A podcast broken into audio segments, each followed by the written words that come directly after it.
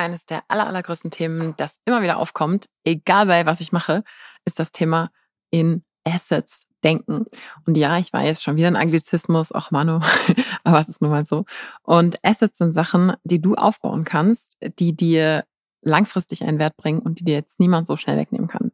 Und was es damit auf sich hat und warum du das auf jeden Fall tun solltest in deinem Business, darum geht es in dieser Folge. Let's go.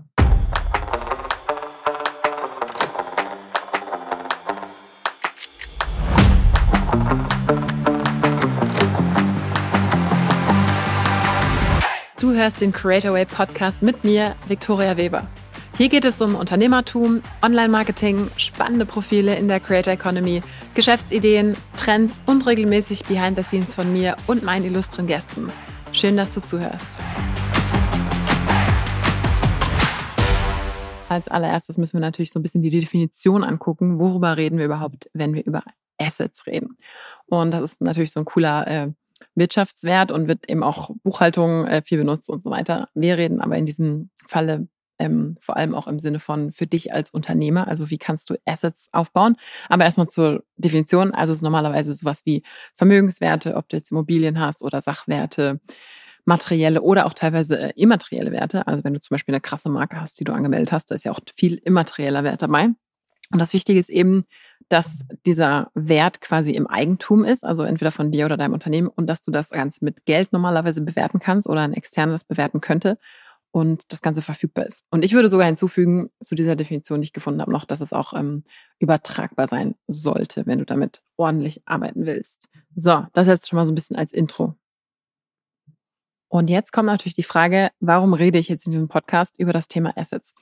Und die interessante Geschichte ist, dass jeder fortgeschrittene Unternehmer, mit dem ich rede, gefühlt den ganzen Tag an nichts anderes denkt, als wie kann ich Assets aufbauen.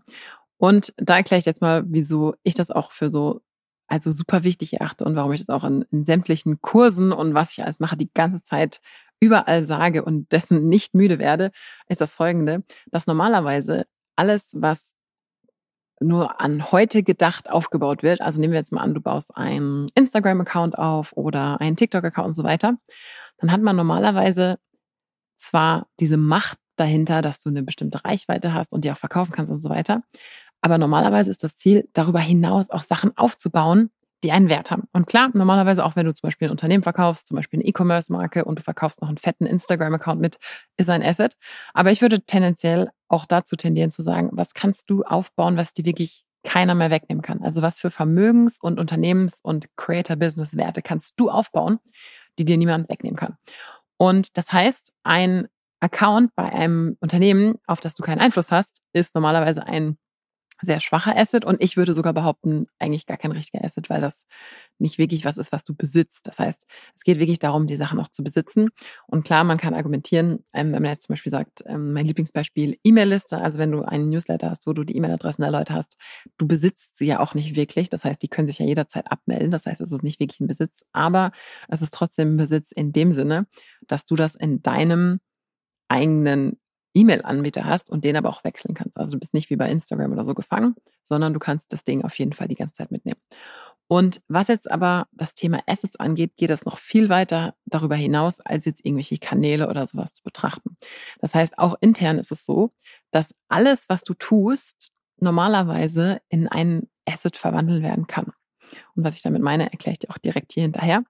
Wenn du in deinem Business bestimmte Prozesse hast, Vorgänge, egal was, was immer und immer wieder auftritt, dann ist es normalerweise eine Möglichkeit, das für dich so umzustellen, dass du nicht jedes Mal wieder drüber nachdenken musst. Beispiel, du hast einen ganz bestimmten Workflow für deinen Content, hast dir das erarbeitet, hast vielleicht ein cooles Notion-Board dazu gemacht, wie auch immer. Wenn du jedes Mal wieder neu überlegen musst oder wenn du jetzt einen dazu holst, einen Mitarbeiter, einen Freelancer, wenn du das alles mal wieder neu überlegen musst und alles in deinem Kopf ist, dann ist das kein Wert, der, der, den der Prozess an sich hat.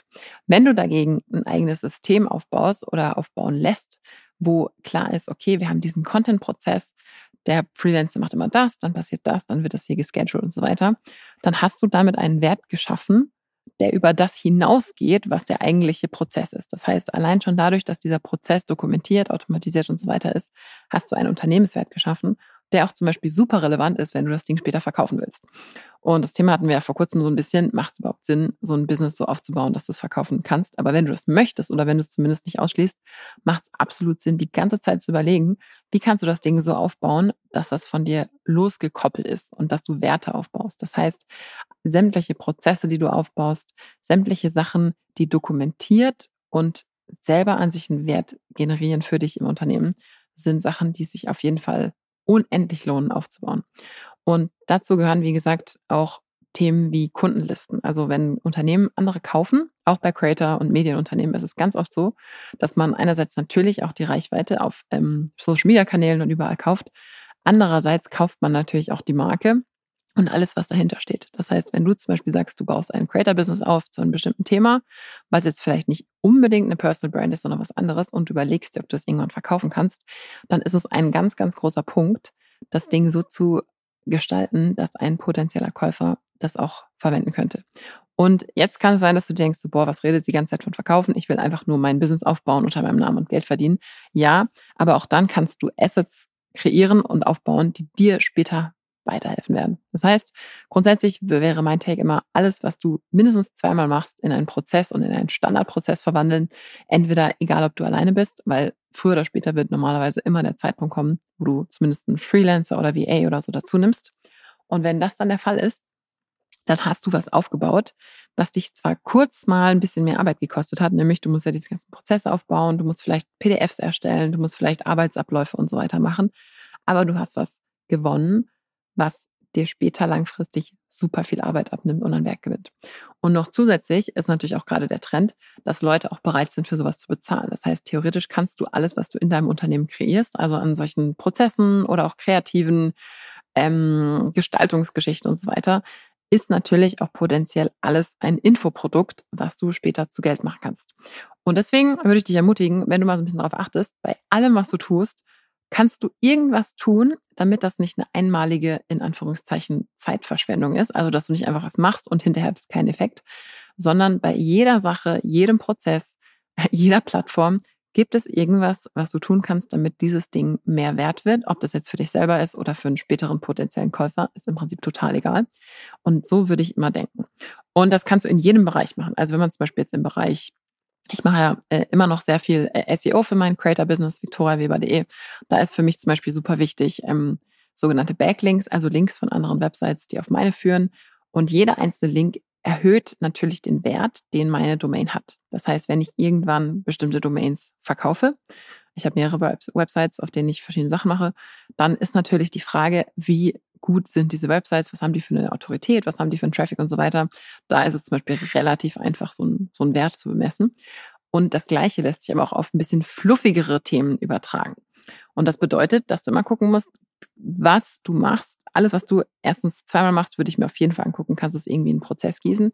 Und bei allen anderen Sachen kannst du dir daraus einen Wert erschaffen, der dein Unternehmen für dich oder für einen potenziellen Käufer wertvoller macht. Und das sind typischerweise auch wirklich so interne Sachen, wo kein Mensch dran denkt, aber wo einfach klar ist, du kannst selber, wenn du zum Beispiel einen Prozess optimierst und das Ding einmal ordentlich zusammengefasst hast und das vielleicht outsourcest, kannst du diesen Wert um ein Vielfaches erhöhen, indem du das dann outsourcest, deine eigene Zeit dir sozusagen zurückkaufst und mit dieser Zeit also mit diesem Investment, was du an freier Zeit dann hast, wo du vielleicht dann auch bessere Stundensätze oder wenn du nicht nach Stundensatz arbeitest, größere, größere Kollaborationen, je nachdem, was du verkaufst, ob du Dienstleistungen, digitale Produkte, Werbung, was auch immer verkaufst. Das sind quasi Sachen, die du, wenn du die einmal in ein ordentliches quasi Stück verwandelt hast, dann kannst du sie wieder verwenden und dir mit diesem Ding auch wieder Zeit freikaufen. Von daher mein Input heute an dich bei allem, allem, allem, was du tust, und wie gesagt, das beobachte ich wirklich, dass das äh, die meisten fortgeschrittenen Leute machen, dass die jedes Mal überlegen, okay, wie kann ich den Wert aus dem, was ich sowieso schon tue, erhöhen, multiplizieren und vielfach verwenden? Denn wie gesagt, egal was du machst, wenn du ähm, eine bestimmte Post-Strategie hast, wenn du bestimmte Website-Flows hast, egal was du hast, das ist normalerweise so bündelbar dass es nicht einfach die Zeit verpufft, die du da reinsteckst, sondern dass du was daraus baust, was dir mittel- und langfristig entweder die Arbeit erleichtert oder sogar wirklich ein monetärer Wert wird. Und monetärer Wert wären ja auch zum Beispiel sowas wie IP, also intellektuelles Eigentum? Das heißt, gibt es irgendwelche Sachen, die du für dich ähm, so entwickelt hast, die richtig viel wert sind und was dir vielleicht noch gar nicht aufgefallen ist? Das heißt, wenn man erstmal so ein bisschen darauf achtet, fällt einem sehr, sehr, sehr viel auf, wie man bestimmte Assets aufbauen kann im eigenen Unternehmen. Und meiner Meinung nach im Creator-Business tatsächlich oft noch so ein bisschen unterschätzt, wie man ähm, so ein bisschen an die Sache rangeht und auf jeden Fall ein Punkt, den ich mir an der Stelle auf jeden Fall mal angucken würde. Zuletzt noch so kurz ähm, ein, ein Gedanke zum Thema auch, auch Assets. Also nicht, dass du mich falsch verstehst. Klar, ähm, deine einzelnen Social-Media-Kanäle sind Assets, ganz klar. Es ist nur eben ein sehr, sehr fragiles Ding, weil du damit ähm, auch das verlieren kannst.